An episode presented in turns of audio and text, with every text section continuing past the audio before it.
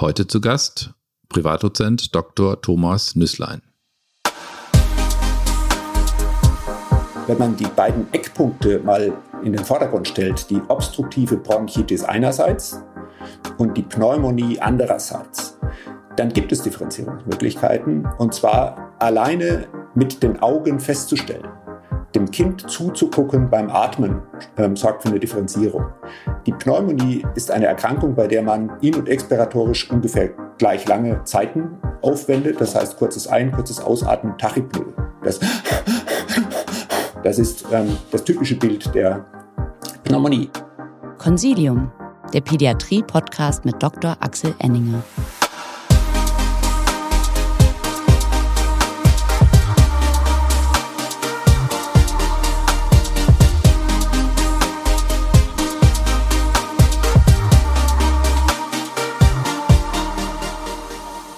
So, liebe Zuhörerinnen und Zuhörer, da ist sie nun, die erste Folge von Consilium, dem Pädiatrie-Podcast.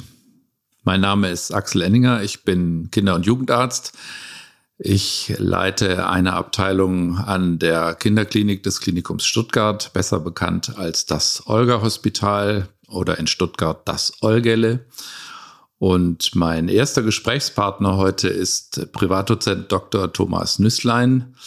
Thomas Nüsslein ist wie ich Kinder- und Jugendarzt. Er ist Kinderpneumologe und Allergologe und er leitet die Kinderklinik in Koblenz und er ist ein ausgewiesener Experte bei dem Thema, um das es heute gehen soll, nämlich um ein Thema, was uns Kinder- und Jugendärzte eigentlich ständig beschäftigt, eigentlich in normalen Zeiten, im Winter mehr als im Sommer. So ganz normal sind die Zeiten momentan nicht. Momentan Anfang Frühherbst ähm, 2021 erleben wir eine unbekannte Infektwelle. Wir sehen Kinder, die wir sonst um diese Jahreszeit noch nicht sehen. Und deswegen haben wir gedacht, es ist eine gute Gelegenheit, über Atemwegsinfekte zu sprechen. Und äh, Thomas, ich freue mich sehr, dass du sozusagen der allererste Gast in dieser Serie bist und begrüße dich ganz herzlich. Schönen guten Tag. Ja, einen schönen guten Morgen, guten Tag. Äh, ich freue mich auch. Ähm, das ist ein spannendes Thema und ich bin sicher, dass wir da äh, wichtige Dinge aufgreifen, die uns selbst nützen und unseren Patienten nützen. Ich hatte es vorhin schon gesagt, Frühherbst 21 ist anders als die Frühherbste in den Jahren davor.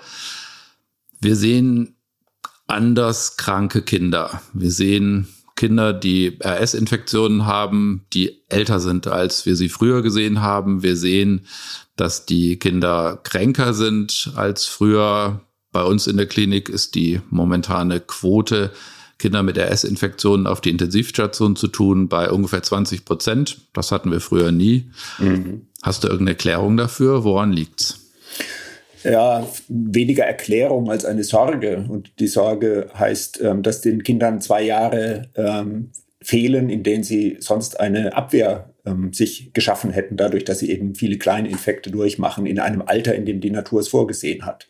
Und diese fast zwei Jahre fehlen nun und ähm, die Virusinfektionen erreichen die Kinder mit Macht. Ich denke, das ist das Phänomen, was wir gerade beobachten.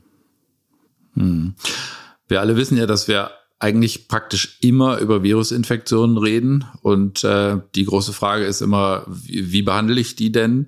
Und ähm, was brauchen denn Kinder mit einem Virusinfekt an Therapie, an Diagnostik? Und da wollen wir uns ein bisschen drüber unterhalten. Also ähm, wir alle wissen, Virusinfekte gehören eigentlich nicht antibiotisch behandelt ähm, und aber über andere Dinge wissen wir eigentlich nicht so richtig viel. Wer muss mhm. inhalieren? Wer braucht ein mhm. Röntgenbild? Wer braucht keins? Ähm, wer braucht Sauerstoffsättigung? Wer braucht Sauerstoff? Ähm, starten wir einfach mal mit einem fiktiven Fall. Ein Zweijähriger, der seit ähm, drei Tagen hustet, bisschen Temperaturen hat, 38 Grad, beim niedergelassenen Kinder- und Jugendarzt war, der hat gesagt, ist ein normaler Infekt, ähm, da warten wir einfach ab und tun mal erstmal gar nichts. Wenn es Fieber hochgeht, geben wir Fieberzäpfchen und so. Das fand die Mutter erstmal ganz nachvollziehbar.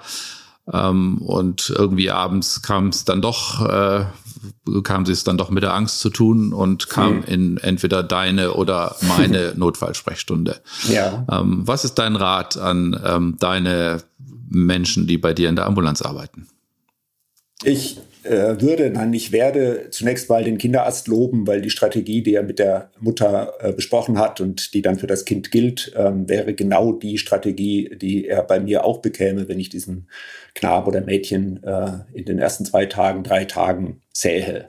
Ich glaube, das wichtigste, die wichtigste Kernbotschaft ist die des Zeitfaktors. Und in dieser frühen Phase, zweiter, dritter, vierter Tag einer akuten Atemwegsinfektionen äh, besteht der kluge Rat darin, möglichst wenig zu tun, außer mit den Eltern zu sprechen, den Eltern zu vermitteln, was da gerade passiert.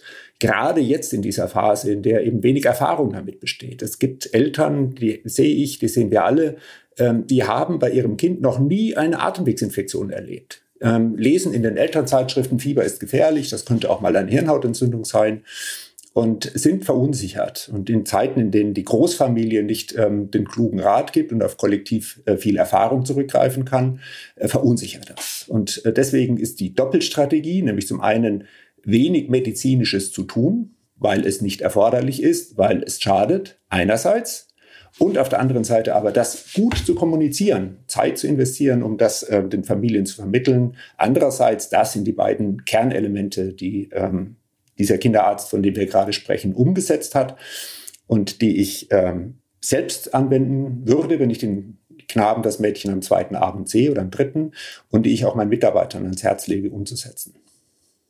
Okay. Und jetzt gab es den ähm, Ratschlag von der Nachbarin, ähm, besorg dir doch ein Inhaliergerät und ähm, inhalier mal ein bisschen. Das tut doch jedem Kind gut. Also jeder, der mit gerade einem Inhaliergerät, was dann 10, 15 Minuten Inhalationszeit erfordert, schon mal mit einem zweijährigen akut kranken Kind inhaliert hat, weiß, dass es nicht jedem Kind gut tut, vor allem auch nicht den Eltern, weil es eine Quälerei ist. Das Kind hat Luftnot, die Nase ist zu, äh, Temperatur ist hoch und nun hat man noch eine Maske vor dem Gesicht, die Nase und Mund dicht abschließen muss, damit überhaupt etwas ankommt. Das ist Quälerei. Und ich sage auch Dinge, die wahrscheinlich wenig echten medizinischen Schaden anrichten, müssen trotzdem sich unseren medizinischen äh, Grundgedanken unterwerfen. Das heißt, ein, ein vernünftiges Verhältnis zwischen Nutzen und Nebenwirkung haben. Und hier gibt es keinen erwiesenen Nutzen. Das ist auch ja, mit wenig Studien, aber äh, viel Erfahrung gut belegbar, ähm, aber e erhebliche Nebenwirkungen und die sind die Unruhe des Kindes und die Panik und die, ja, diese, diese, dieses Schuldgefühl, wenn es dann nicht klappt bei den Eltern. Das sind Dinge, die sollte man mit beherzigen. Also ein ausgesprochen ungünstiges Aufwand-Nutzen-Verhältnis bei der Feuchtinhalation von, sagen wir mal, Kochsalzlösungen. Okay. Gilt das für beliebige Kochsalzlösungen? Also wenn man jetzt sagt, man will zur Schleimlösung vielleicht ja. ein bisschen höher konzentrierte Kochsalzlösungen nehmen, gilt das für die auch? Ähm, grundsätzlich ja ähm, ein Maß dafür, ähm, dass das nicht das Wundermedikament ist, die hypertone Salzlösung, ist alleine schon, wie lange diese Diskussion geht. Ein Wirkstoff oder ein Konzept, was funktioniert, das ähm, entblößt sich oder entdeckt äh, sich von ganz alleine auf. Ähm, da das führt die, die Schwester, die Pflegekraft auf der Station einmal durch und sagt, oh prima, das funktioniert, das klappt. Das führt die Mutter durch und sagt, oh prima, das klappt. Und dann ist es ein Selbstläufer. Bei der hypertonen Salzlösung diskutieren wir jetzt seit zehn Jahren etwa darüber. Es gibt eine Reihe von Studien sogar dazu, auch Meta-Analysen. Ähm, und es ist ein Hin und Her. Ähm, sicher wird man einen gewissen Effekt haben. Und wenn man es ganz pragmatisch angehen will, würde ich sagen, ähm, wenn man schon inhaliert, wenn man meint, das muss jetzt sein, und es gibt bestimmt Kinder, die davon profitieren, einzelne, dann würde ich lieber Hyperton als isotone Salzlösung geben. Aber aufpassen, ähm, es ist unangenehm. Und ähm, das ist so eine Methode, bei der ich auch Mitarbeitern, Mitarbeiterinnen und auch den Eltern sage, wenn ihr das macht, macht es erstmal selbst. Ihr seht, dass sechsprozentige Salzlösung in Nase und Mund nicht angenehm ist. Und ähm, dann geht man vielleicht runter auf drei Prozent, ähm, aber trotzdem erstmal selbst ausprobieren, bevor man ähm, es am zweijährigen Kind anwendet. Okay, guter Tipp, aber grundsätzlich, also normaler, banaler Atemwegsinfekt, ähm, da hilft Inhalieren nicht, ist ein Riesenaufwand und sollten wir besser sein lassen. Ja, bei der Hyperton-Salzlösung gerne aber an äh, noch eine andere Anwendung ähm, äh, einbringen und das ist die nasale Applikation. Und ähm, es gibt ja so das äh, Prinzip ähm, der in Anführungsstrichen normalen Nasentropfen, die von Eltern häufig ganz gedankenverloren eingesetzt werden und in jedem Empfehlungspapier, was aus einer Klinik äh, kommt, auch mit unten drunter steht. Und übrigens nehmen Sie einfach mal Xylometazolin, Nasentropfen, wenden Sie die bei Ihrem Kind mal an.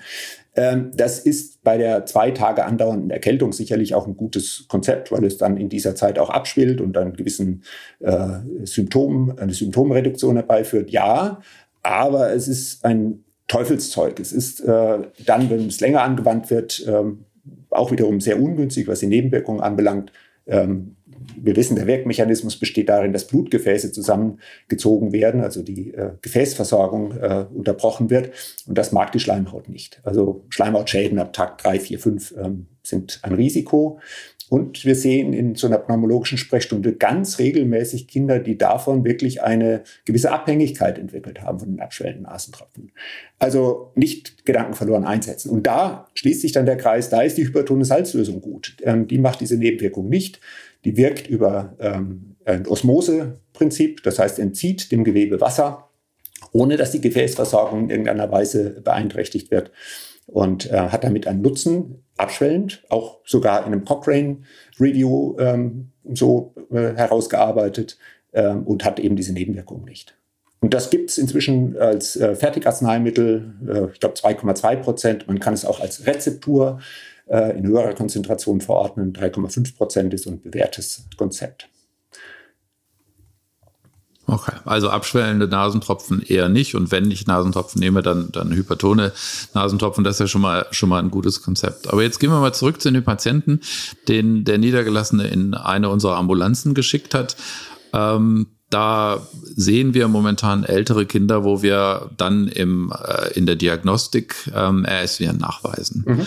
Ähm, wenn wir jetzt RS-Viren nachweisen, ähm, ändert sich unser Therapie- oder Betreuungskonzept bei den Kindern? Ja, in den Krankenhäusern muss es sich ändern wegen der Kohortierung, weil wir wissen, dass RSV äh, hoch übertragbar ist. Das heißt, wir kohortieren diese Kinder, isolieren sie, wenn möglich, im Krankenhaus, was im in der aktuellen Phase durchaus anspruchsvoll ist, weil äh, wir inzwischen so viele Kohorten voneinander trennen müssen, dass es knapp wird mit den Zimmern. Das ist etwas, was wir jetzt im Moment gerade schon äh, erleben und wofür, wovor wir Respekt haben jetzt im kommenden Winter. Also Diagnostik im Sinne von äh, Erregernachweis zur Kohortierung eine gute Sache. Ansonsten ähm, haben die RS-Viren schon eine herausragende Rolle. Erstens, weil sie hoch übertragbar sind. Zweitens, weil sie schon die Kinder in einer vulnerablen Phase in den ersten Lebensjahren richtig krank machen können. Spezielle Risikopopulationen kennen wir, ehemalige Frühgeborene, Kinder mit Herzfehler und so weiter. Also schon ähm, eine besondere Sorte von, von Viren. Aber vielleicht auch nur deshalb, weil wir sie sehr systematisch nachweisen. Ähm, ich möchte mal die Rhinoviren einbringen, Rhinovirus C zum Beispiel, äh, ein wirklich hochvirulenter Erreger, ähm, wenig Möglichkeiten, sich eine Immunität zu verschaffen, weil viele Serotypen und damit ähm, etwas, was zum Beispiel Asthma-Exazerbationen ähm, ganz gewaltig äh, vorantreibt. Also zusammenfassende Antwort, ähm, RS-Viren schon mit einem besonderen Respekt, aber im Grunde genommen gelten die Regeln für alle Viren, die wir bei den Kindern nachweisen, gleichermaßen. Okay. Ähm, wenn man jetzt sagt, okay, inhalieren haben wir vorhin gesagt, vielleicht keine so eine gute Strategie. Gilt das denn für alle Situationen? Also ich sage jetzt mal Szenario, das Kind ist jetzt zwei Monate alt und ein, vielleicht sogar ein Ex-Frühchen. Würde ich da sagen, ähm, dieses Abwarten zählt immer noch oder ist da vielleicht die Inhalation mit äh, Suprarenin eine gute Idee oder eine frühzeitige Sauerstoffgabe und wenn ja und wie? Im Grunde genommen haben wir all diese Behandlungskonzepte in den letzten Jahren immer wieder zyklisch äh, durchprobiert und äh, mit Studien versucht zu unterlegen und dann wieder verworfen, dann sind sie wieder aufgekommen. Ähm, das gilt inzwischen sogar für den Sauerstoff. Also die Schwelle, ab der man Sauerstoff zuführt, äh, die periphere Sauerstoffsättigung, ähm, die ändert sich im Laufe der Zeit. Und äh, wir wissen, dass Kinder mit einer Sauerstoffsättigung von 90 oder auch 88 Prozent nicht vital bedroht sind, sich vielleicht nicht wohlfühlen, ja, aber nicht bedroht sind, sodass auch da ein gewisser Spielraum drin ist. Und wenn wir so ein Kind nach Hause entlassen mit einer Sättigung von 92, nicht unbedingt Angst haben müssen, dass jetzt in der nächsten Nacht etwas Schlimmes passiert. Also alle Behandlungsprinzipien unverändert kritisch beäugen. Und wenn man nicht weiß, ob es funktioniert, dann sind ähm, N gleich 1 Versuche, also im Grunde eine Studie am einzelnen Kind, berechtigt. Die sollten dann aber sehr geordnet ablaufen. Ähm, ich sage mal zum Beispiel systemisch verabreichte Steroide, Prednisolon, Prednison, IV. Ähm, ich sehe oder jeder von uns kennt Kinder, die davon profitiert haben. Wir wissen es aber nicht. Und bevor ich das nun in meiner Klinik oder in der Praxis zu einem Behandlungsprinzip mache, ähm, wäre ich vorsichtig. Aber es zu einer Option zu machen, zu sagen, hm, wir wissen es nicht, wir setzen es bei dem einzelnen Kind an, definieren aber im Voraus, was wir als erfolgreich ansehen. Also die Sauerstoffsättigung liegt bei diesem Kind, wenn es in die Klinik aufgenommen wird, bei äh, äh, 85 Prozent. Äh, wir sagen, hm, wir könnten uns vorstellen, dass es bei diesem Kind ähm, funktioniert mit den Steroiden und setzen eine Gabe, ein pro Kilo, zwei pro Kilo ähm, äh, Prednisolon an äh, und fordern aber dann, dass nach zwei bis vier Stunden ein merklicher Effekt da ist. Und wenn wir den nicht haben, dann setzen wir es auch wieder ab. Das ist bei den Steroiden ein bisschen kompliziert, weil die halt träge wirken. Das heißt, wir haben vielleicht erst nach vier Stunden einen Nutzen ähm, sichtbar. Aber beim Beta-2-Mimetikum, beim Salbutamol, wirkt das wunderbar. Kind ist krank, Kind kommt rein, Kind inhaliert Salbutamol ähm, als Dosiererosol mit Inhalationshilfe per Maske. Und wir erwarten uns davon einen Effekt innerhalb der nächsten halben Stunde. Und wenn der Effekt nicht eintritt, dann setzen wir das Medikament nicht an. Dann bleibt es bei diesem einmaligen Versuch und danach ähm, machen wir unsere Standardtherapie, sprich im Grunde vielleicht auch gar nichts weiter.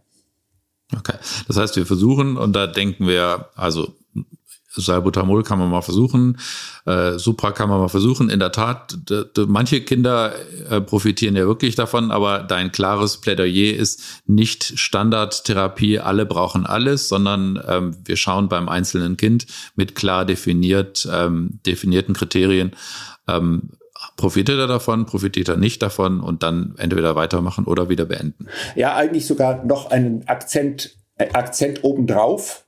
Ähm, das Wort versuchen hört sich so beliebig an und hört sich so danach an, wir wissen auch nicht, was wir tun und wir machen mal alles. Das auf keinen Fall. Gegenteilig äh, ist die Grundlinie, nämlich zu sagen, dieses Kind, gerade mit der frischen akuten RS-Virusinfektion, ähm, für das gibt es eigentlich kein definiertes Behandlungsprinzip. Das ist auch okay so, das können wir mhm. aushalten. Wenn jemand unruhig wird und wenn wir sagen, Mensch, Intensivstationen würden wir doch gerne vermeiden, ähm, dann ist es legitim, so würde ich mal sagen, einen solchen Behandlungsversuch anzusetzen. Und da kommen die üblichen äh, Prinzipien in Betracht. Sauerstoffzufuhr natürlich, ja. Ähm, da gehört das Salbutamol als denkbarer Nutzen dazu, äh, denkbare Option dazu. Gerade dann, wenn die Kinder ähm, eher mit einer obstruktiven Bronchitis äh, sich manifestieren, also die zentraleren, die oberen Atem, also die, die, mittleren Atemwege betroffen sind, dann kann Salbutamol wirken. Die Bronchiolitis, wenn die kleinen Verästelungen betroffen sind, da hilft das Salbutamol nichts. Da sind gar keine Beta-2-Rezeptoren oder wenige. Ähm, das heißt, solche Konzepte sind erlaubt äh, und meistens nicht sinnvoll. So ist vielleicht die, der Tenor am besten. Okay. Ähm, du, du hast noch einen guten Punkt angesprochen, dieses Thema mit den, da gibt es gar keine Rezeptoren. Ähm, Gibt es aus deiner Sicht eine Altersgrenze, unterhalb derer eigentlich ein Versuch mit Salbutamol eigentlich sehr wenig erfolgversprechend ist? Nein, die Studien sind mir bekannt, die stammen aus den 80er Jahren des letzten Jahrhunderts. Ähm, da, da, mag auch im Labor ähm, irgendeine äh, Grenze äh, zu definieren sein, äh, die ist klinisch nicht relevant. Ausprobieren, wenn man nicht sicher ist, ähm, ob das Kind profitiert, aber auch schnell wieder zurückziehen, wenn man sieht, das hat gar keinen Erfolg. Okay, also dieser alte Spruch, kleine Kinder haben keine, äh, keine Rezeptoren, also kann das gar nicht helfen. Nein. Der stimmt einfach nicht und das ja. können wir jetzt mal klar und deutlich festhalten. Jetzt hast du vorhin, vorhin schon eine Differenzierung gemacht zwischen ähm, Bronchitis, obstruktive Bronchitis, Bronchiolitis. Ähm, wenn man sozusagen eine Etage tiefer geht, würde man sagen, okay, der hat eine Bronchitis oder ich weiß gar nicht, hat er eine Pneumonie, hat er eine Anführungszeichen, beginnende Anführungszeichen Pneumonie. Ähm, müssen wir das differenzieren? Und äh, wenn ja, wie differenzieren wir es denn? Also die, die äh, Idealdarstellung, äh, Idealabläufe, die unterscheiden sich natürlich äh, schon sehr klar. Da braucht man gar nicht viel Technik und äh, keine Röntgenbilder oder ähnliches. Ähm, das Problem ist, dass die Kinder sich nicht immer an die Lehrbuchregeln halten und deswegen fließende Übergänge natürlich denkbar sind. Aber äh, wenn man die beiden Eckpunkte mal in den Vordergrund stellt, die obstruktive Bronchitis einerseits und die Pneumonie andererseits, dann gibt es Differenzierungsmöglichkeiten und zwar alleine mit den Augen festzustellen. Dem Kind zuzugucken beim Atmen ähm, sorgt für eine Differenzierung.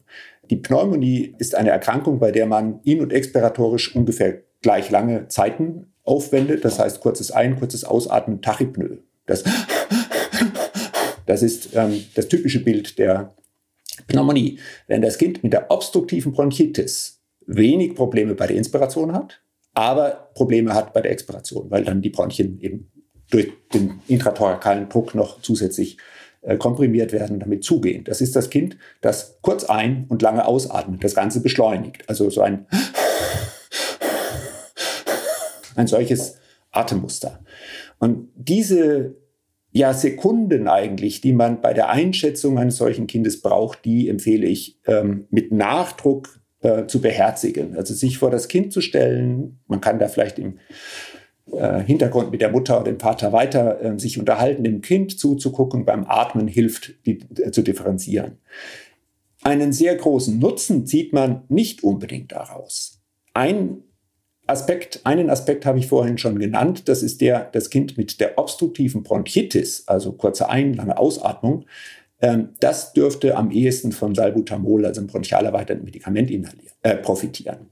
Das Kind mit der klassischen Pneumonie, Tachypnoe, kurz ein, kurz aus, kurz ein, kurz aus, ähm, Atmung, das hat keinen Nutzen von den Beta-2-Mimetikern.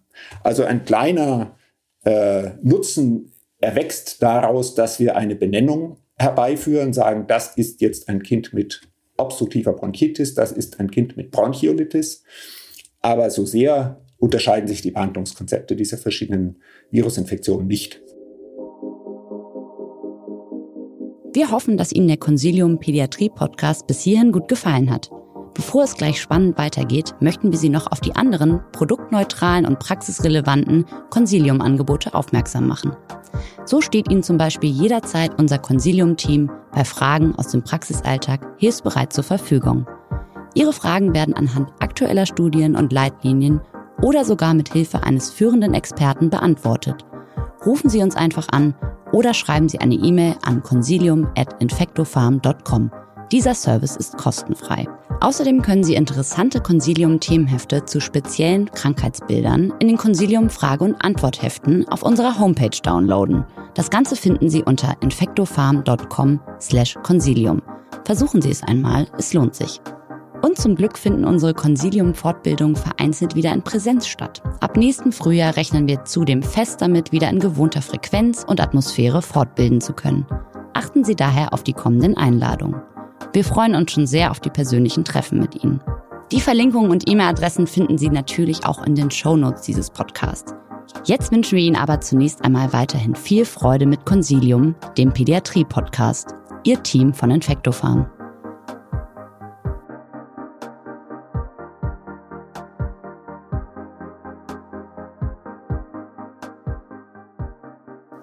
Okay, wenn wir jetzt sagen, wir haben jetzt einen, der ist tachypnoisch, der ist offensichtlich nicht obstruktiv, dann wäre die Frage, ähm, was machen wir denn dann weiter mit denen? Also wir haben dem, wie in vielen Kliniken, Blut abgenommen. Wir haben festgestellt, das Blutbild ist in Ordnung, das CRP ist normal. Der ist aber ähm, ordentlich tachypnoisch. Und äh, ändert, brauche ich jetzt irgendwas? Brauche ich ein Röntgenbild? Brauche ich ähm, Flüssigkeitszufuhr zur Sekretolyse? Brauche ich womöglich medikamentöse Schleimlöser? Kannst du da mal ein bisschen was zu sagen? Ja, das sind jetzt so drei, vier, fünf Fragen hintereinander oder Gedanken und die einheitliche Antwort ist nein. ähm, fangen wir mal mit, dem, mit der Diagnostik okay. an, mit dem, mit dem Röntgenbild. Ähm, ich stamme selbst auch aus einer Zeit oder aus einer Schule, wo man gesagt hat, so ein Kind, ja, mit der dritten Episode oder das schwer krank ist, braucht definitiv ein Röntgenbild.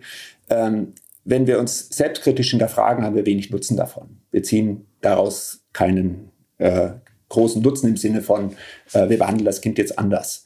Ähm, wenn man gerne ein bisschen äh, Boden unter die Füße bekommen möchte, im Sinne von Diagnostik, äh, die man sich anschauen und mit Kollegen austauschen kann, dann ist die Sonographie geeignet die Sonographie des Thorax, also der Lunge.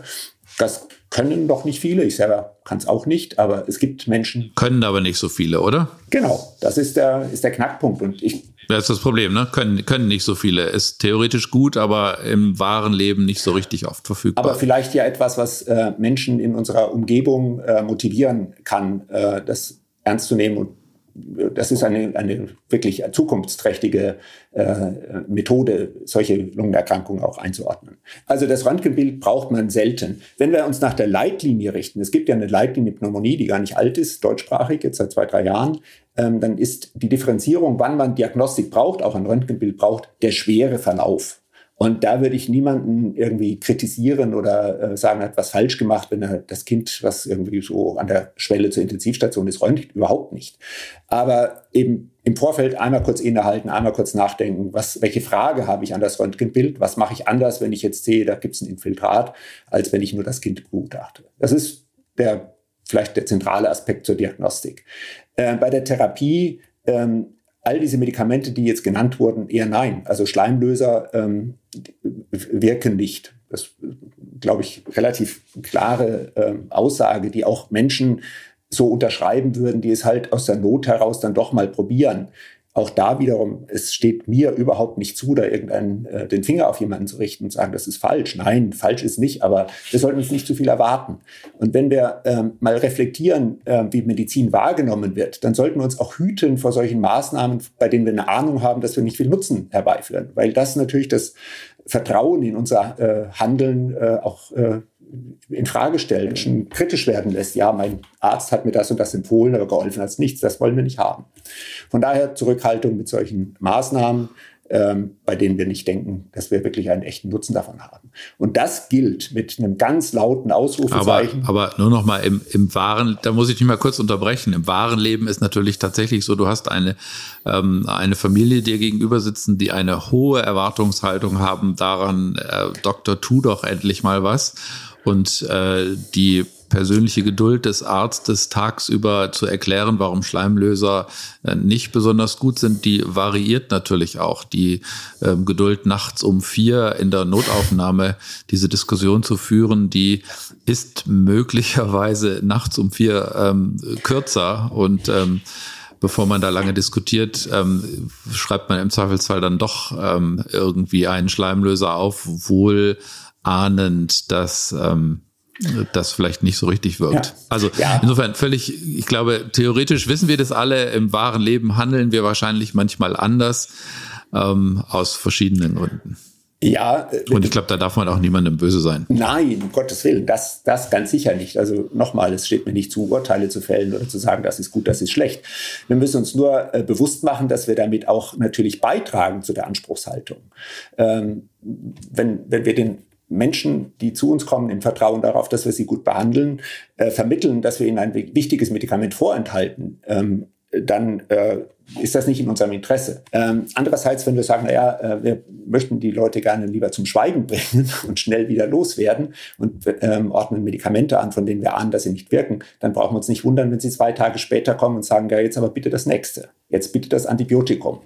Und das ist äh, eine, eine Botschaft, die ich an dieser Stelle schon mal ganz laut aussprechen möchte. Dieses reflexartige Verschreiben von Antibiotika, das ist das, der, der, der Fokus schlechthin. Das darf nicht sein. Das es wirkt nicht und es macht Nebenwirkungen und es tut der Gesellschaft nicht gut.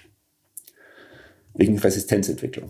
Ja, aber das ist doch ein äh, super, super Stichwort. Das greifen wir jetzt mal auf, das Thema antibiotische Therapie.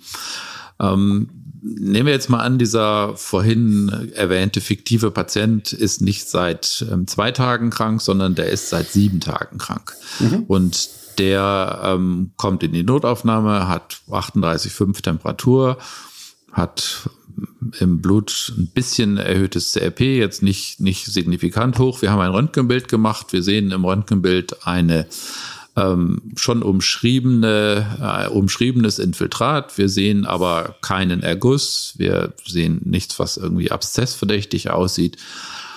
Ähm, Antibiotika irgendwann, Herr Doktor, das kann doch jetzt nicht nur noch Viren sein oder wir selber fragen uns auch, ist das wirklich immer noch der Virusinfekt?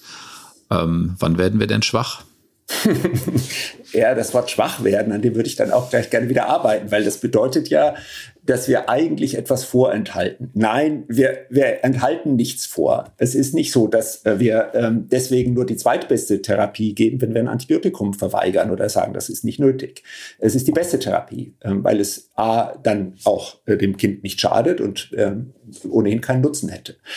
Und das ähm, ist etwas, was sich ich sag mal, relativ leise entwickelt hat, wo es aber gerade in Deutschland äh, mit einer sehr rührigen Deutschen Gesellschaft für Pädiatrische Infektiologie auch sehr, sehr klare Stellungnahmen gibt, äh, aus denen hervorgeht, nein, Leute, Kinderärzte, Kinderärztinnen, ihr richtet keinen Schaden an, wenn ihr dem Kind mit der akuten Atemwegsinfektion kein Antibiotikum gibt. Es gibt ganz, ganz aktuell jetzt äh, in diesen äh, Herbsttagen äh, 2021 im Lancet publiziert eine Arbeit, die sich sogar auf die Pneumonie konzentriert und fragt, ähm, schadet es den Kindern, das Antibiotikum nicht zu geben?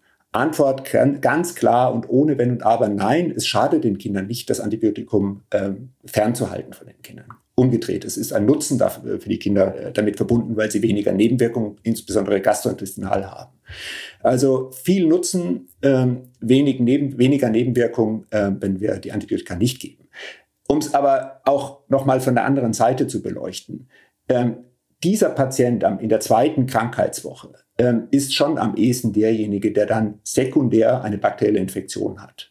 Und ähm, das ist etwas, was zum Beispiel bei der US-amerikanischen Definition der akuten Rhinosinusitis bei Kindern ähm, Einzug hält, dass man sagt, ähm, das sind Kinder, die haben übliche Virusinfektion, fünf Tage krank.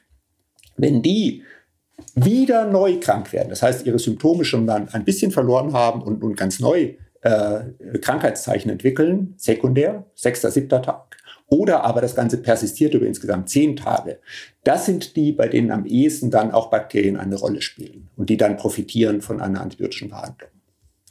Also das wieder krank werden oder lange krank bleiben, das ist das, äh, der, der Indikator. Okay.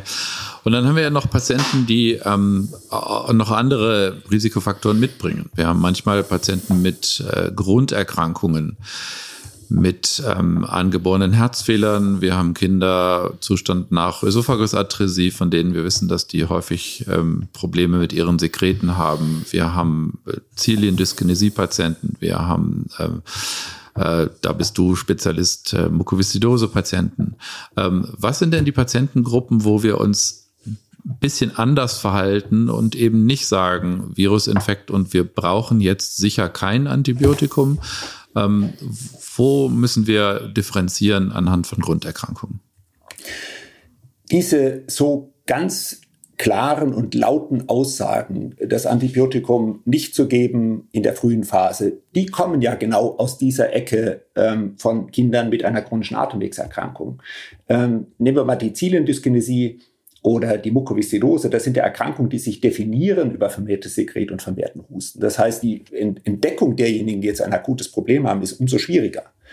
Und genau bei diesen Patienten muss man aber ja Regeln einhalten, um ihnen A, nicht das Antibiotikum vorzuenthalten und Komplikationen davon zu tra tragen zu lassen. Einerseits, aber zum anderen eben auch, ähm, um nicht unter eine Dauerprophylaxe zu setzen. Die hat sich nicht bewährt. Also genau da äh, ist eigentlich die Quelle solcher klaren Benennungen äh, zu sagen, das ist Virusinfektion, das müssen alle Kinder durchmachen und das ist vielleicht dann doch bakteriell und sollte behandelt werden im Sinne einer Exazerbation bei diesen Erkrankungen, bei diesen chronischen Erkrankungen.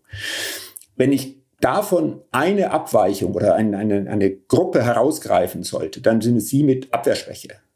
Und das muss nicht der schwere ähm, äh, Immundefekt ähm, par excellence sein. Ähm, das sind ja ganz wenige Patienten, die meistens auch sehr gut informiert sind, beziehungsweise die Familien.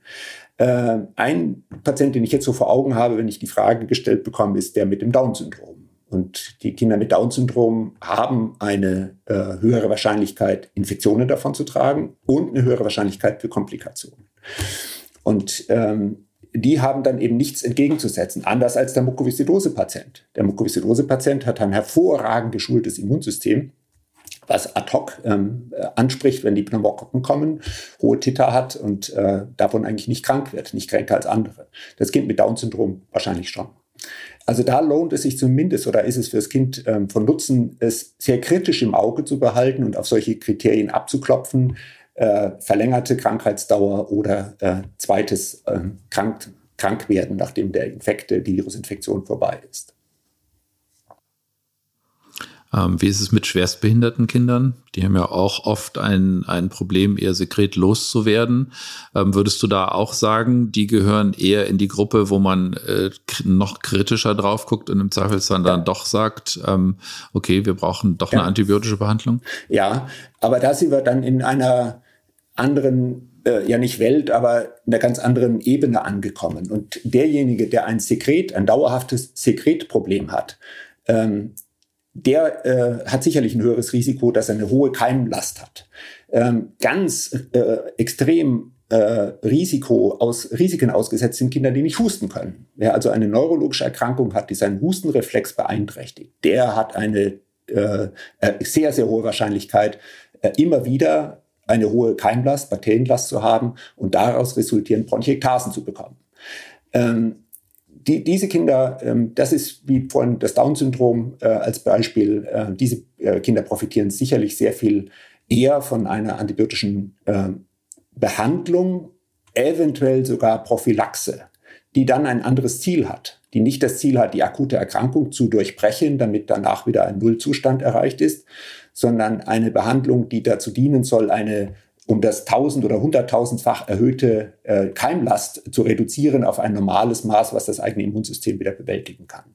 Andere Zielsetzung, hochspezielle Fragestellungen, ähm, sicher in der Summe eine Gruppe von kranken Kindern, die profitieren von einer höheren, äh, äh also einer schnelleren äh, Gabe von Antibiotika, früheren Gabe von Antibiotika.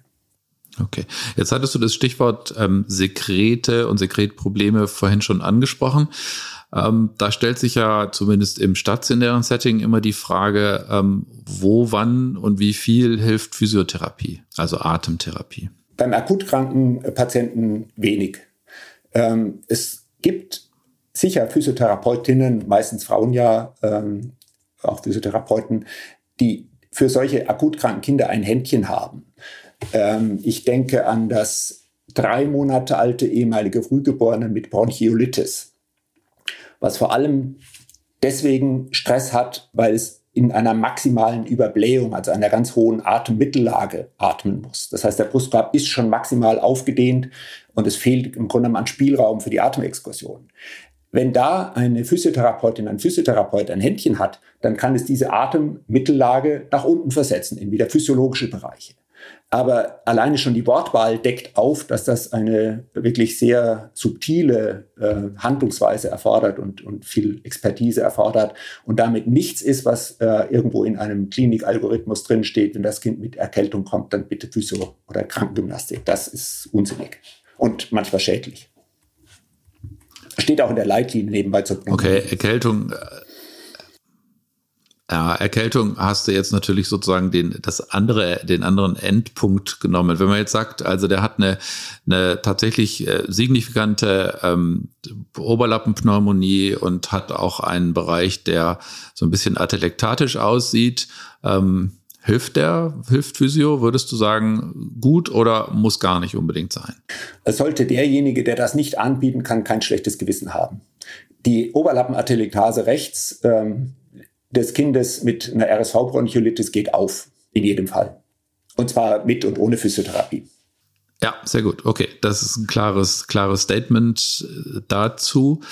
Ähm, wenn wir jetzt nochmal, also du hattest vorhin klar und deutlich gesagt, dass ähm, wir Röntgenbilder wahrscheinlich nur ähm, in ausgewählten Situationen brauchen, sagen wir es mal so.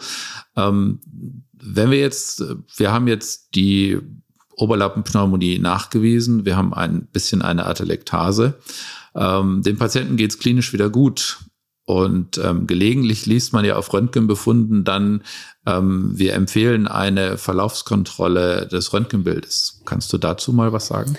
Ja, da fällt mir die Antwort besonders leicht, weil auch da die Leitlinie sich wieder zu, dazu äußert und sagt, nein, don't do.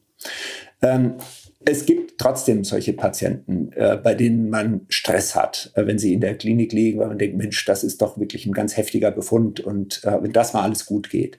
Und äh, solche Patienten kann ich in meiner Sprechstunde dann äh, mit zeitlichem Abstand von ein paar Monaten nochmal einbestellen. Das ist in der Praxis natürlich noch viel leichter, wenn man die Patienten wahrscheinlich regelmäßig sieht.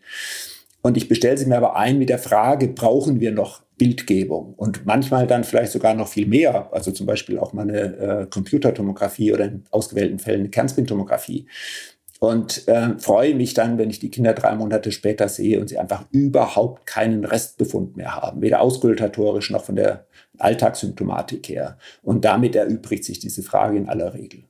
Also, dass solche Kinder dann protrahiert Probleme haben, setzt eigentlich voraus, dass sie auch eine Grunderkrankung haben. Und da nochmal, um das nochmal aufzugreifen, der Patient, der eine neurologische ähm, Grunderkrankung hat, eine Parese, eine Zerebralparese hat und, und äh, nicht husten kann, eine Cough Suppression Disorder hat, also eine Erkrankung hat, bei der ähm, der, der Husten nicht zum Tragen kommt, nicht wirksam ist, da muss man natürlich sehr viel eher aufpassen. Ob einem das Röntgenbild dann hilft, ist nochmal eine andere Frage. Mhm. Aber das war ja auch so ein bisschen die Erfahrung, die wir, glaube ich, in den Kliniken in den letzten Jahren gemacht hatten. Schwer kranke Patienten, die, die zum Teil ähm, wilde Ergüsse hatten, ähm, wo man denkt, Gottes Willen, was soll aus dieser Lunge werden? Und wenn man die ein paar Monate später wieder gesehen hat, ähm, war alles wieder heile und äh, wunderbar. Also das war ja schon ähm, immer wieder mal sehr erfreulich zu sehen. Ähm, Thomas, wir kommen so langsam zum Schluss und du mhm. hast ähm, das Privileg, dass du als allererster, weil die erste Folge, ähm, zwei Dinge loswerden willst, die du unbedingt tun siehst, bitte ganz dringend ähm, lauten und ähm, zwei Dinge loswerden darfst, die heißt, tun sie es bitte nicht. Du darfst entscheiden, mit was du zuerst anfängst. Also eine äh, Positivbotschaft bitte tun äh, habe ich, die ist bisher noch gar nicht zum äh, äh, Vorschein gekommen. Das sind die Kinder mit rezidivierenden obstruktiven Bronchitiden. Also das, was wir jetzt die ganze Zeit besprochen haben, aber nicht einmal, sondern zweimal, dreimal, viermal hintereinander haben. Das sind Kinder, die eine extrem hohe Wahrscheinlichkeit haben, einen Risikofaktor, der heißt Atopie, zu haben, das heißt eine Allergieveranlagung zu haben. Und da bitte, bitte die Frage stellen, liebe Eltern dieses Kindes, habt ihr Asthma, äh, Bronchiale, Heuschnupfen oder Neurodermitis? Äh, wenn das nämlich der Fall ist, dann steigt das Risiko beim Kind, ähm, dass es die gleiche Veranlagung hat und dass das weitergeht. Und das sind nicht rezidivierende Pneumonien, sondern das heißt dann irgendwann ab dem Schulalter Asthma und nichts anderes. Und die Erfahrung zeigt, ähm, dass die Benennung von immenser Bedeutung dafür ist, dass auch die richtige Therapie angewandt wird. Also rezidivierende obstruktive Bronchitiden, kurze Ein-, lange Ausatmung, immer wieder mal, dreimal, viermal hintereinander, heißt Asthma, ab dem Schulalter zumindest. Das ist die erste Kernbotschaft. Ähm, das zweite ähm, ist äh, vielleicht ein bisschen weicher nur zu formulieren. Das ist, ähm, liebe äh, Kolleginnen und Kollegen, verlasst euch auf euren klinischen Blick. Innehalten, wenn das Kind kommt und man selbst vielleicht einen erhöhten Puls hat. Kurz innehalten, Auszeit nehmen, Kind anschauen. Und das, was man sieht, ist aussagekräftig. Das kann man auch mit Studien belegen, wenn man das möchte, aber die Erfahrung zeigt es. Äh, ist das Kind in Panik? Ähm, nickt es weg, weil es erschöpft ist? Hat es ein äh, graues äh, Kolorit? Ähm, ist es leise wimmernd? Das sind Alarmzeichen, bei denen ich kein Röntgenbild brauche und keine Sonographie brauche und keine Blutabnahme brauche, um zu erkennen, krankes Kind, das braucht Klinik, das braucht Intensivmedizin. Das sind die beiden Positivbotschaften. Und ähm, das ist blöd, wenn man frisch einsteigt in die Medizin ähm, und sagt, ja Mensch, ich habe doch gar keine Erfahrung. Doch, ähm, die Erfahrung ist da, die Trefferquote ist immens hoch, wenn man sich auf das verlässt, was man sieht. Das sind so meine zwei ähm, Positivbotschaften, die sich bewährt haben in den Jahren, in denen ich äh, Menschen auch weiterbilde. Negativbotschaften sind eigentlich in unserem vorherigen äh, Dialog ähm, schon zum Vorschein gekommen. Ich kann sie nochmal herausheben. Und die allererste Botschaft heißt, bitte seid vorsichtig mit unüberlegten allgemeinen Therapien bei der Erkältung, bei der akuten Virusinfektion. Es sollte jede ähm, Maßnahme, die wir ergreifen, ob diagnostisch oder therapeutisch, begründbar sein, im Voraus begründbar. Wenn nach einem Nachtdienst am nächsten Morgen jemand zu mir kommt und sagt, ich habe ein Röntgenbild des Thorax bei diesem Kind gemacht und im nächsten Halbsatz sagen kann, warum, ist die Welt in Ordnung, dann stehe ich dahinter und teile diese Einschätzung. Aber es sollte begründbar sein, es sollte eine Hypothese im Vorfeld äh, formuliert werden, die man damit beantworten kann und sonst nicht. Und das gilt erst recht, und das ist die zweite Negativbotschaft, extreme Zurückhaltung mit der Behandlung mit Antibiotika. Jedes Jahr, das ins Land geht und Studien äh, zum Vorschein bringt, äh, macht es klarer, das reflexartige Behandeln noch dazu vielleicht mit Cephalosporinen, die in der Medizin eine viel, viel geringere Bedeutung haben sollten, als sie sie derzeit haben. Das reflexartige Behandeln mit Cephalosporinen ist nicht gut.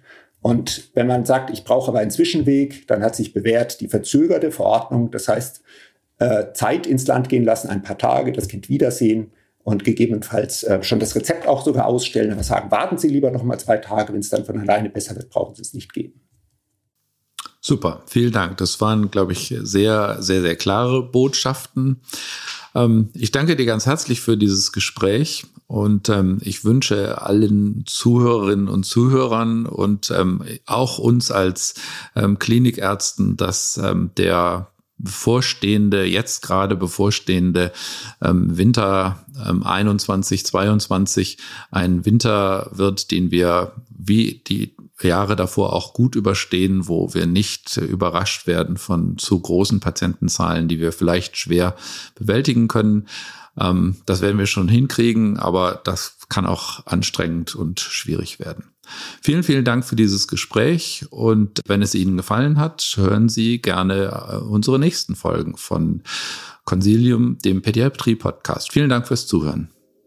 Dankeschön auch von mir. Das war Consilium, der Pädiatrie-Podcast. Vielen Dank, dass Sie reingehört haben. Wir hoffen, es hat Ihnen gefallen und dass Sie das nächste Mal wieder dabei sind. Bitte bewerten Sie diesen Podcast und vor allem empfehlen Sie ihn Ihren Kollegen. Schreiben Sie uns gerne bei Anmerkungen und Rückmeldungen an die E-Mail-Adresse consilium.infectofarm.com. Die E-Mail-Adresse finden Sie auch noch in den Show Notes. Vielen Dank fürs Zuhören und bis zur nächsten Folge. Ihr Team von Infectofarm.